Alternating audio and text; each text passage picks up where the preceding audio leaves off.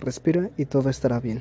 Buenas, buenas, sean bienvenidos a este podcast a todos los escuchas. Espero que tengan un excelente día. Hoy veremos un tema muy interesante sobre el estrés postraumático y cómo se puede ayudar a las personas que lo sufren y cómo lo sufren. Este es un trastorno de ansiedad.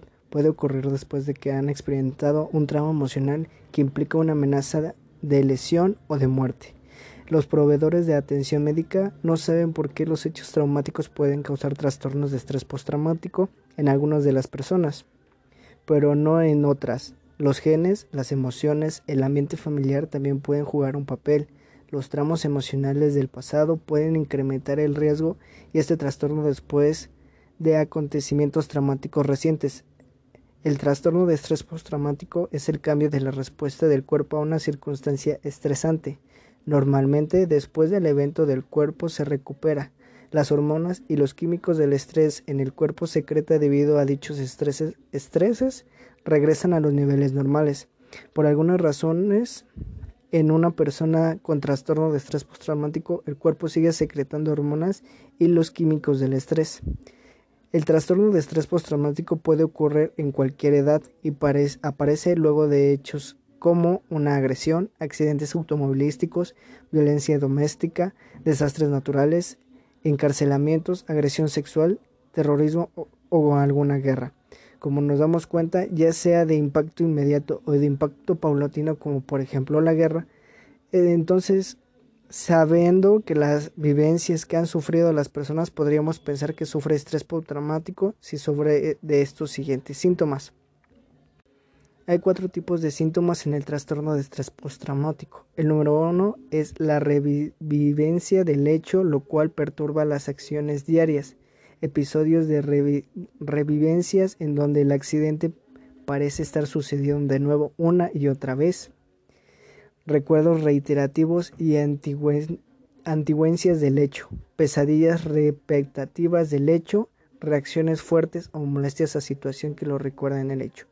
Por lo regular estas ocasiones los hemos visto mucho en las películas cuando el, paciente um, sufre de episodios de que vuelve a ver la guerra, por ejemplo que ve las, eh, el ventilador las, y recuerda cuando estaba en la guerra las aspas de los aviones, movimientos que tienen pesadillas y parece que están siempre en ataque. El número dos es la evasión, insensiblemente emocional o sentirse como si no le importara nada, sentimientos de indiferencia, no poder recordar aspectos importantes del hecho, falta de interés en las actividades normales, mostrar menos expresión del estado de ánimo, evitar personas, lugares o pensamientos que le hagan recordar el hecho y sensación de tener un futuro incierto. Por lo este punto en específico me hizo recordar a un este, actor en una serie que viene después de estar en, en batallón es médico y deja de tener contacto con su familia porque no sabe si su futuro es incierto. Trata de evitar estar en lugares públicos, por lo regular siempre se mantiene en el hospital, casi no duerme porque tiene regresiones como en el punto anterior. Eh, también este, se nota que es eh, indiferente a todos los demás colegas que tiene como médico y pues la verdad es que sus sentimientos son muy muy diferentes eh, de los flashbacks que tiene cuando regresa a ser este militar y cuando termina de su servicio como militar.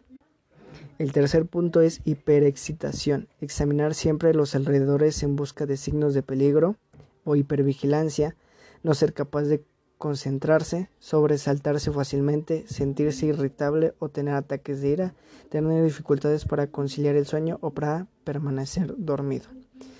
Sigo con el punto del doctor. Este, por lo regular, él siempre trataba de examinar su quirófano antes de entrar para encontrar cualquier circunstancia.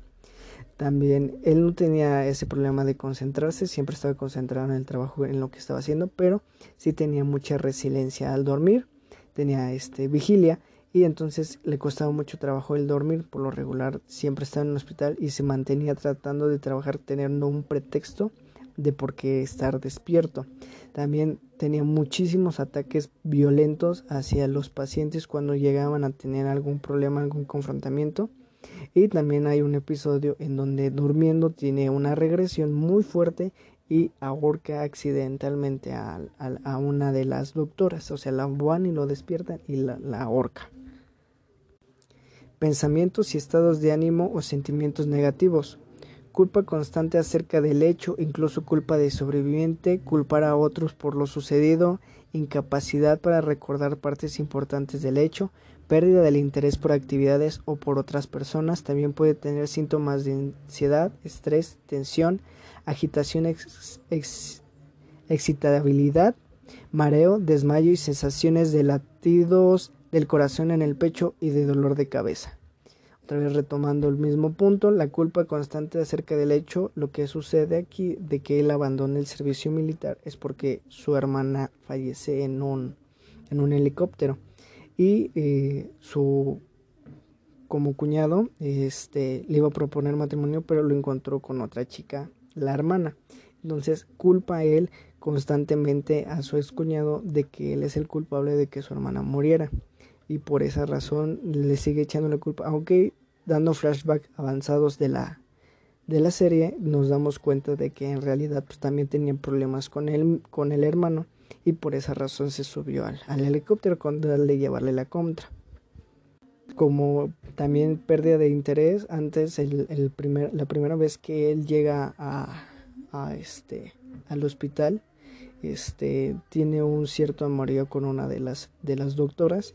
Y después de lo sucedido de la muerte y de lo que aconteció ese cambio de que terminara su servicio médico en, en este ahí eh, como soldado eh, él dejó de, de, recordar supuestamente el nombre de la chica dejó de sentirse atraído por ella con esta intención de querer cambiar de vida. También eh, durante la serie vemos que él acude al, al médico y también denota este, aspectos de ansiedad, estrés y tensión. Y de hecho hay un, punto clave que quiero retomar en donde eh, el estrés y la tensión que sufre hace que ni siquiera vaya a ver a su familia nuclear.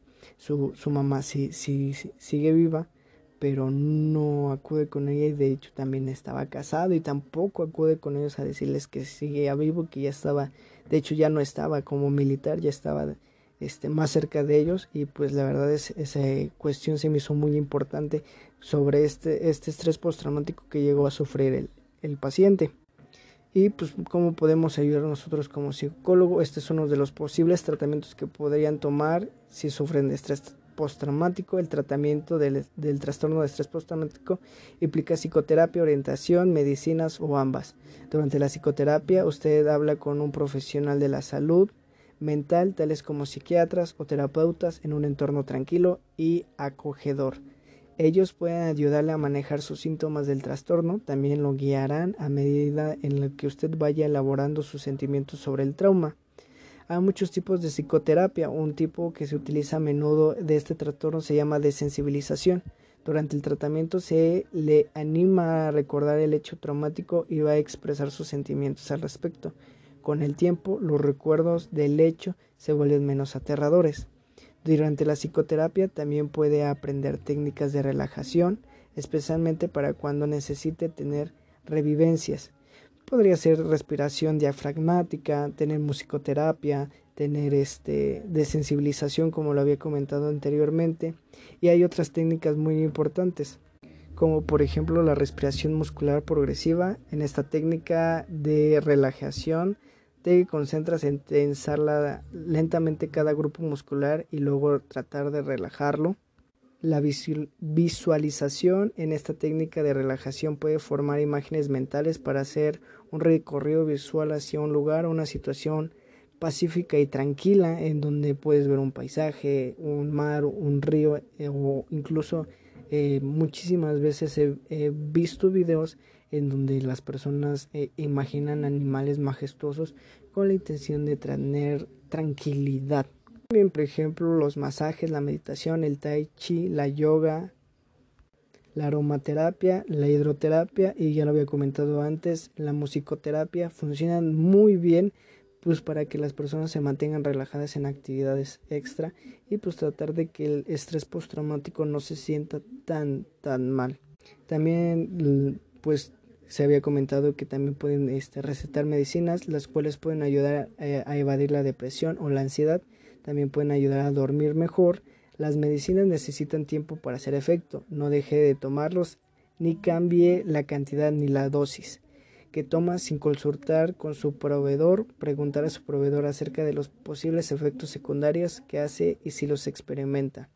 Más que nada, esta es una medida de prevención de si toma medicamentos, no nada más porque empiece a sentirse bien el paciente, pues los corte o los tome a menor medida, se tiene que tomar con regularidad, igual como toda la terapia.